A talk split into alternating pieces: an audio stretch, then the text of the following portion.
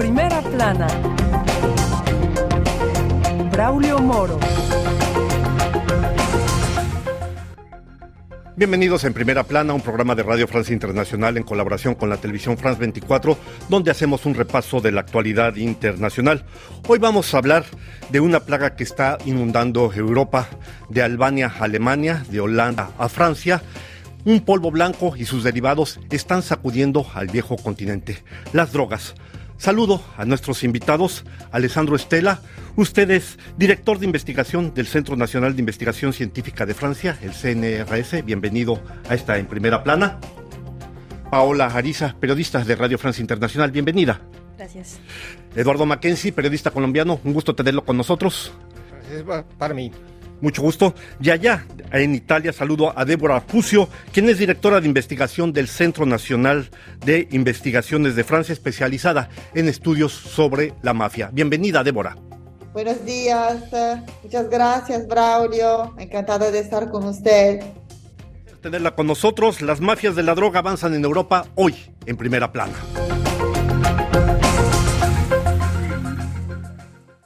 Tres y medio millones de europeos afirman haber probado al menos una vez la cocaína. Amberes, Londres, Rotterdam, Lar, Galicia, Hamburgo son algunos de los principales lugares por los que está llegando la droga procedente de Sudamérica a Europa. La Guyana francesa, ubicada entre Brasil y Surinam, es uno de los principales puntos de partida de la cocaína hacia Francia. Las autoridades afirman que uno de cada cinco pasajeros que embarcan en Cayena, la capital de ese lugar, son transportadores de droga hacia Francia. Vamos a ver lo que dicen algunos diarios a este respecto. La Gaceta de Amberes, en el norte de Bélgica, titula Tráfico de drogas en Amberes, un niño muere en un intercambio de disparos. Otro matutino belga, el Standard, se pregunta, ¿violencias ligadas al tráfico de droga ¿Cuál es la responsabilidad de los consumidores? Por último, el semanario Correga Internacional exhibe en su portada un avión volando entre dos líneas blancas con la pregunta ¿hay que legalizar la cocaína? Vasto polémico tema. Alessandro, el hecho de que se registre cada vez más entrada de droga proveniente de Latinoamérica hacia Europa implica que hay un aumento de la producción o simplemente es un cambio de los procedimientos que se habían seguido hasta ahora? Hai sicuramente un, aumento del, consumo de, de, esos tipos de, sustancias, cocaína en particular en Europa. Y, y, es que no se puede parar, no se puede parar, no se puede parar el consumo de droga, es antropológicamente constitutivo del, de, del, del, humano eh, de, de, buscar soluciones a eh, a sus problemas. Freud decía que, que, las drogas son, están, están, ahí para, para uh, lo, los, los, problemas mentales. ¿Pero hoy tenemos un aumento o no de ese consumo? Hay un aumento. Hay de, un aumento de, en Europa de, concretamente. De cocaína en particular, desde 10, 15 años se ha, se ha explotado el consumo eh, en Europa. Y, y, y, no se puede parar, hay que vivir. Yo he hecho un libro hace un par de años que se llama Vivir con las drogas. No se puede eh, ya se, la prohibición ha demostrado desde 50 años que eh, no, no, para ni el consumo, ni la, ni, ni la, oferta, ni la producción de droga.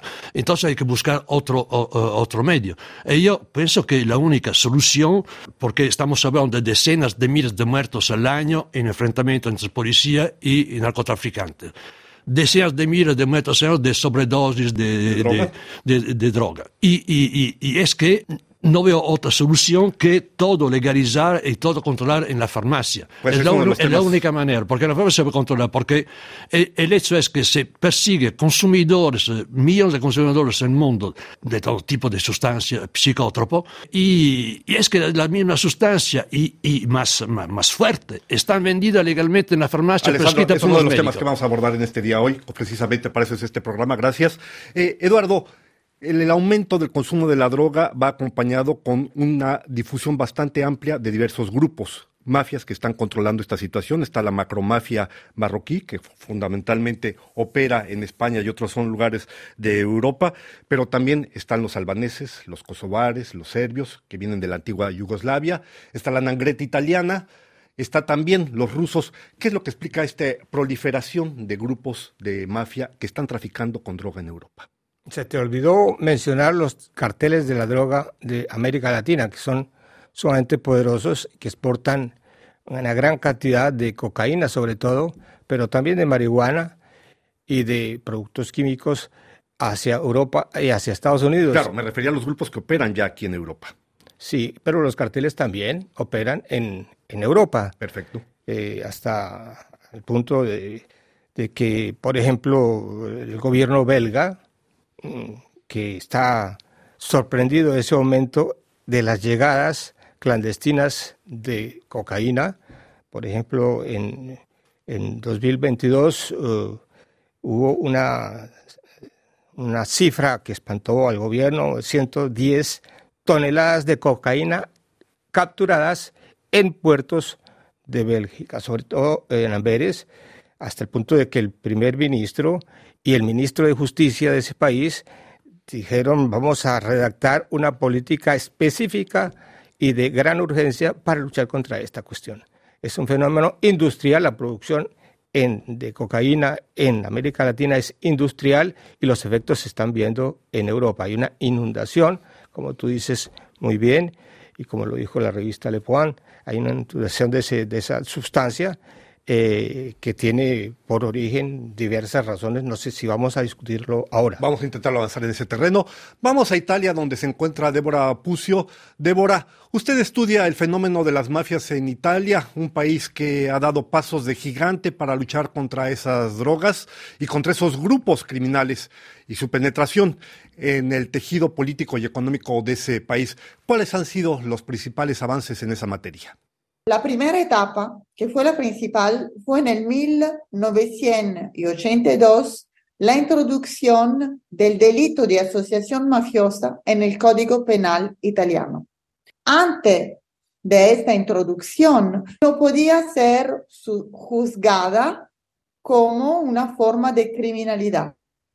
Entonces, la introducción en el Código Penal del delito de asociación mafiosa permite de juzgar y de castigar la mafia en su diferencia eh, frente al delito de asociación criminal normal eh, que había antes. La cosa más importante fue comprender lo que era la mafia y como fenómeno criminal y construir un nuevo modelo ¿ah? de comprensión, de descripción de la, mafia que permitió después de construir un sistema represivo adecuado a lo que era la mafia en realidad.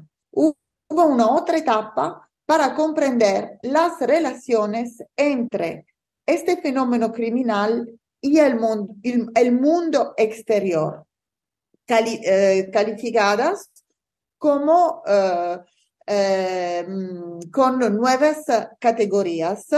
Y estas categorías, el delito de asociación mafiosa, el concurso externo en asociación mafiosa, el voto de intercambio político mafioso, son instrumentos muy poderosos y únicos en el mundo para eh, reprimir, juzgar y castigar el fenómeno mafioso.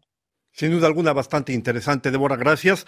Eh, Paola, he sabido que Colombia es el primer productor mundial de cocaína, 70% de la cocaína que circula en el mundo proviene de ese país.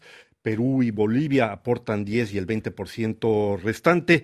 Hay que decir que Colombia lleva años luchando contra esa plaga con el apoyo de los Estados Unidos y no pocos planes para intentar erradicar esa plaga. Pero el hecho de que ahora aquí en Europa esté llegando todo ese polvo blanco significa que ese proyecto de combate a la droga en Colombia ha fracasado. Posiblemente sí, y ya hay muchos políticos que han evocado esta respuesta al respecto y que incluso han dicho que se necesitaría hacer un cambio de esta política de guerra contra las drogas porque ha dejado muchísimas víctimas y hay, se han tal vez fallado en el enfoque a los consumidores, que no se dice que no se han hecho cosas eh, contra los consumidores o para ayudar a los consumidores a salir de ello, pero se necesita mucho más recursos y una fuerza política mucho más fuerte y más voluntad política para atacar este problema desde la parte de los consumidores y no solo desde los productores, porque es lo que se ha hecho a lo largo de todos estos años en Colombia y hasta ahora los resultados eh, no han sido tantos. Hay que recordar que fue en 1973 cuando el presidente Nixon hizo esa famosa declaración de declarar la guerra a las drogas. Ya llevamos bastante tiempo en este tema. Sí, sí, sí, así es. Y esta guerra contra las drogas, pues, ha dejado, ah, que ha sido millonaria y ha dejado una gran cantidad de víctimas que hasta el momento, incluso en otras ocasiones, eh, los mismos políticos de Colombia que han estado eh, participando en esto han dicho que hay un error aquí y que hay que repararlo, que el enfoque no necesariamente tiene que ser de, de guerra. Y esto no significa que no se deba perseguir a los criminales y a los narcotraficantes, claro que no. Pero hay que pensar en otros enfoques, y es este enfoque de los consumidores y no necesariamente el enfoque de guerra.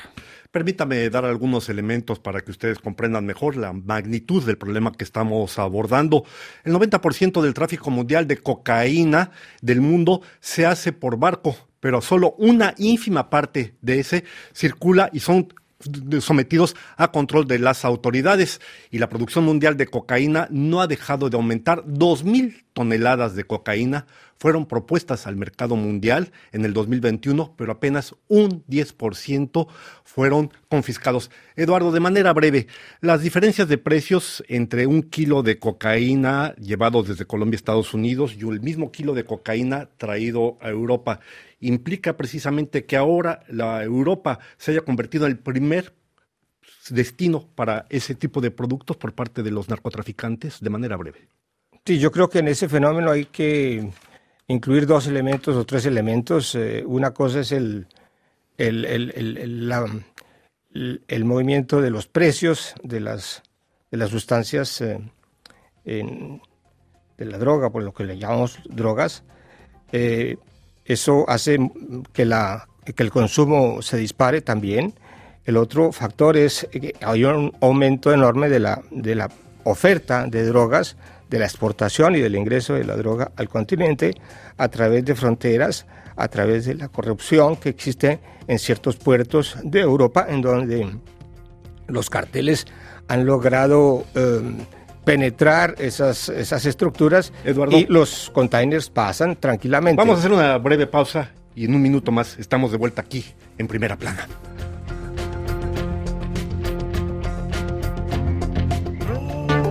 RFI, la selección del mes. Acide arabe avec Sem Yildiz.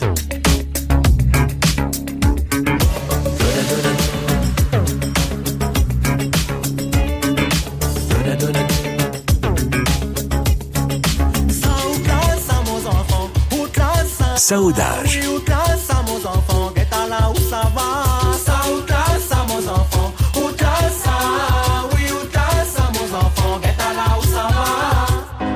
Saina Manot avec Golden Bee. Bonjour Golden, comment, comment tout Moi je vis un rêve d'amour, c'est lui la nuit, le jour. Allez. Soal Diaby.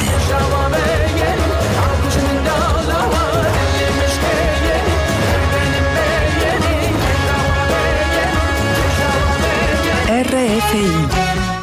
Estamos de regreso aquí en primera plana en presencia de nuestros invitados, Alessandro Estela, Débora Pucio, Paola Ariza y Eduardo Mackenzie. Nuestro tema de hoy es el aumento del tráfico de drogas en Europa. Paola, una situación que preocupa en demasía a las autoridades europeas es que todos los métodos que había utilizado la mafia o que ha utilizado la mafia en América Latina se están repercutiendo ahora en Europa. Los actos de amenazas, los secuestros, asesinatos incluso. Eh, ¿Cómo se puede apreciar esta situación? Este es eh, un poco el resultado de lo que hablamos ahorita, que es la palabra guerra, porque cuando los gobiernos deciden declarar una guerra contra las drogas, a veces subestiman el oponente bélico, porque todos sabemos que eh, todos los métodos de los narcotraficantes pueden llegar a ser atroces, y también la fuerza tanto de personal que tienen como financiera. Entonces, si los gobiernos están decidiendo declarar una guerra y solamente concentrarse en esta persecución eh, judicial totalmente justificada, eh, estos actores eh, tienden a, responder y es ahí también donde se crean uh, todos estos, esta violencia y secuestros y bueno, todo lo que usted estaba hablando ahorita. De nuevo, no pienso que se deba abandonar toda la, la judicialización, eh, la persecución judicial totalmente, pero hay otros enfoques que son uh, los consumidores, la corrupción, los transportistas, las posiciones geográficas la, la guerra contra las drogas va mucho más allá de esto. Alessandro, a este propósito, ¿cuáles son, digamos, las malas lecciones que no deben repetirse en el combate contra las drogas aquí en Europa, a partir de la experiencia que se ha tenido de otros países? Pues la, la guerra de las drogas declarada por Nixon eh, en 1970 y que la ley desde entonces en Francia, mismo, misma época. Eh, ¿Qué ha criminalizado a los consumidores y, y, los pequeños traficantes. Eh, en Estados Unidos es una cosa flagrante. Eh, hay un libro de, una, de una, jurista eh, americana, Michelle Alexander, que ha demostrado que la, la, la, guerra contra la droga en Estados Unidos ha sido una guerra contra los consumidores negros y latinos minorías étnicas, ¿eh? y que han pasado años y años y la pena en Estados Unidos son mucho más dura que, que en Europa, y a pesar de eso, con millones de personas y familias destruidas en la, en la cárcel, el tráfico ha seguido y sigue aún más. Y, no es posible acabar de, ni con el tráfico. Eh, eh, eh, en Rotterdam, en Anversa o en Le Havre, en Francia, hay, miles de, de, de, de, barcos de 300 metros que llegan todos los días y, no se puede hacer pesquista en todo. Es imposible. Entonces, imposible acabar con eso. Y, y claro que en cuanto que, que, que, hay todavía unas cuantas drogas que son ilegales, bueno, eso eh, es pasto para, para, para, los criminales, claro. Si, si, si, la, todas esas drogas ilegales, porque las drogas legales venían a la farmacia prescritas por los médicos, si se ponía todo en el mismo plan, ¿eh? Y, controlar de manera diferente la calidad, el, el, el comercio y la producción de, toda esa clase de, psicótropo, eh, se podría hacer algo mejor que no provocar eh, miles y miles de muertos de enfrentamiento policía entre carteles y, y, no se acabará nunca. De acuerdo. Eh, justamente, Eduardo, hablando precisamente de las posibilidades de legalización, la Columbia Británica, una provincia de Canadá, acaba de autorizar la despenalización de las drogas, de todo tipo de drogas, incluida la cocaína, la heroína, el fentanilo. Cada persona puede llevar hoy 2,5 gramos sin ser detenida y por el contrario se le da la atención médica que a esto corresponde. El caso de la Columbia Británica se suma al del estado de Oregon en Estados Unidos, al de Portugal anteriormente. ¿Podría ser este tipo de opción una posible salida a el tema del el consumo de drogas? No, yo no creo. Yo no creo ni siquiera en la teoría de la guerra contra las drogas. Esa, esa formulación, guerra contra las drogas, fue inventada por los mismos narcotraficantes. Yo no creo que los países sacan una Pero guerra usó, perdón, el primero que lo usó fue Richard Nixon en 1973. Sí, sí, sí después lo adoptaron ellos y se, se, dieron cuenta de que eso les servía para su propaganda, para mm, des, eh, desacreditar las fuerzas políticas y los estados que trataban de luchar contra el tráfico de drogas. Yo creo que eh, esta cuestión de creer que hay una guerra y que la guerra es brutal y que hay que reducirla a nada, eh, es una traición a las sociedades. Es una traición, es, una, es un acto de cobardía frente a estas fuerzas, eh, porque los estragos que produce la, droga eh, son siempre subvalorados dentro de los análisis que dicen hay una guerra brutal, las víctimas vienen por la guerra, no por la guerra que los narcotraficantes le hacen a las sociedades. Entonces, yo creo que es un argumento falacioso yo creo que hay que salir de esa ideología. Eh, yo creo que es una ideología estructurada, desde luego, pero una ideología falsa que llega a que lleva a problemas mayores. En España, por ejemplo, la cuestión de la legalización del consumo creó problemas sociales gravísimos. El, los gobiernos tuvieron que en retirar concreto, un poco. Perdón, en concreto, usted está en contra de cualquier legalización. Este sería el Estoy tema. en contra de la legalización del consumo, de la legalización de la producción. Yo creo que ese flagelo mundial hay que combatirlo y no se puede decir ese combate se ha perdido, porque se podría decir la humanidad viene luchando contra los homicidios y contra los asesinatos después de siglos y siglos y siglos. Entonces, como los asesinatos continúan, eh, quiere decir que eh, las sociedades fracasaron, luego el crimen, este tipo de crímenes deben ser descriminalizados, hay que buscar otras fórmulas más pacíficas para... Yo creo que ese esquema es completamente falso, falacioso, y es eh, eh, abre un camino hacia la no resolución del problema. Vamos a preguntarle a Débora, que está de nuevo en Italia. Débora, usted trabaja el tema de la memoria, el silencio y la violencia vinculada precisamente a esas mafias a las que hacía referencia Eduardo. ¿Cuáles son las lecciones que dejan estos trabajos de memoria, sobre todo cuando sabemos que son procesos que habrá que hacer con otro tipo de grupos criminales? Una parte de esta, de esta eh, historia está escrita, está grabada, está en los monumentos, está en los libros, pero hay otra parte que no puede estar en los mismos soportes durables. Entonces se queda, por ejemplo, en formas efímeras, que la memoria de la mafia, que es la memoria de la antimafia en realidad, ¿eh? Eh, es una memoria silenciosa, en el sentido que es una memoria que no puede decir todo, porque la historia de la mafia está también relacionada con la historia de una parte del Estado italiano, de interconexión, no entre el Estado, ¿eh? Ah, pero una parte, eh, una parte del, del Estado italiano, de la policía, de los servicios secretos y, eh, eh, la mafia. Eh, eh, una parte, porque hay otra parte del Estado que lucha con mucho vigor y con mucha eficacidad la, el fenómeno mafioso en Italia. Eduardo, regreso después de lo que nos ha explicado Débora, regreso hacia usted. Evidentemente, Internet y la uberización de la economía han ayudado, han sido un promotor de lo que estamos viendo en la evolución y la revolución de lo que es el mercado de las drogas, no solo en Europa, sino en el mundo entero.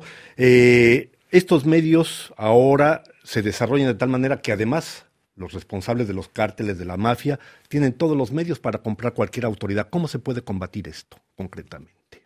Es decir, los cárteles tienen dinero para comprar abogados, para comprar técnicos, para comprar químicos, para comprar todo tipo de personal. Y lo estamos viendo aquí en Europa. ¿Cómo se puede combatir eso?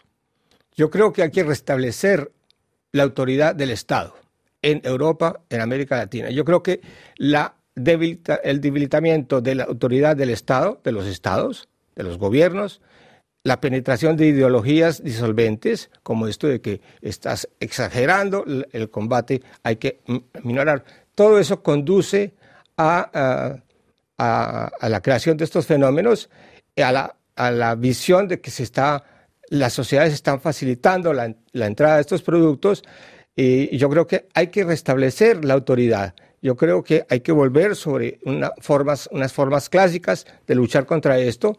¿Cuáles porque, serían esas formas clásicas? Eh, por ejemplo, eh, en, en, en, Bélgica, ¿cuáles son los planes del gobierno belga actual para luchar contra esa penetración de la cocaína latinoamericana? La Unión Europea, en, concretamente, en lugar, y además no solo Bélgica, sino que la Unión Europea ha aprobado un presupuesto millonario precisamente para avanzar en nuevas tecnologías, inteligencia artificial, etcétera, para mayor supervisión. Pero decíamos una cosa que es importante, el 90% de la cocaína circula por los mares y apenas menos del 10% de los barcos que circulan en los mares son controlados. ¿Cómo hacemos para contrarrestar eso? Sí, por ejemplo, hay que mejorar los servicios de aduana. De acuerdo. Los, en, en Bélgica se dieron cuenta de que hay como hay un personal en, inmenso que trabaja en el, no solamente en las aduanas, sino en lo que rodea las aduanas, eh, hay, eh, es, muchas de esas personas, o algunas personas que trabajan en ese medio, han sido corrompidas por los carteles, por los traficantes, y que dejan pasar los containers eh, llenos de droga, porque además son puertos terriblemente grandes, muy complejos. Y en primer lugar, esa es una medida que hay que hacer. en segundo lugar, en la la, seguirle la pista a los capitales. es una cosa que en Europa se practica y se, hay una infraestructura bien organizada para hacerlo, pero eh, em, la lucha contra la droga se ha limitado en los últimos años a ver esos tráficos del dinero y se ha, se ha descartado un poco la lucha contra la, eh, la observación. Y el lavado de dinero. Vamos a preguntarle, Alessandro, ¿qué opina de lo que está señalando Eduardo a propósito de que hay que restaurar la autoridad del Estado? Oiga, eh, Eduardo hablaba de estragos eh, hechos por las drogas eh, ilegales, cocaína, marihuana, heroína. Y, y, es que los estragos humanos sanitarios en el mundo son hechos más bien por, por las drogas legales. 60, 70 mil muertos al año de, por el alcohol en Francia, 50, 60 mil de, tabaco. Eh, y, es que en Estados Unidos estamos a, más de 100 mil muertos al año de sobredosis de qué? No de heroína, de Oxycontin, que es eh, eh, heroína más buena que, que es, está prescrita por los médicos para, para toda clase de, de, de sufrimiento. Y, y son drogas legales son drogas legales. Eh, entonces, eh, no se entiende esta guerra de drogas. Eh, imposible de, de, de, poner, habría que poner miles y miles de, de policía en las aduanas de, de, Anversa, de Rotterdam y de... Ah, imposible, imposible, imposible, imposible, imposible. Paola, ¿tu opinión a este respecto? Hay que continuar a restablecer la autoridad. Yo digo que eso no hay que abandonarlo, pero una gran parte del presupuesto tiene que ir a la atención a la salud de los consumidores. Es decir, muchos de los consumidores son considerados adictos. Esto es un problema de salud. Entonces, en todas estas millonarias inversiones, ¿por qué no eh, invertir en centros de salud, en hospitales, en centros de atención para todas esas personas que están en búsqueda de, de estas drogas como la cocaína? Pues estamos llegando ya al final de este En Primera Plana. No me queda sino agradecerle a Alessandro Estela, Débora Pucio, Paola Ariza y a Eduardo Mackenzie su presencia aquí en nuestros estudios. A ustedes les damos una cita la próxima semana aquí en otra En Primera Plana.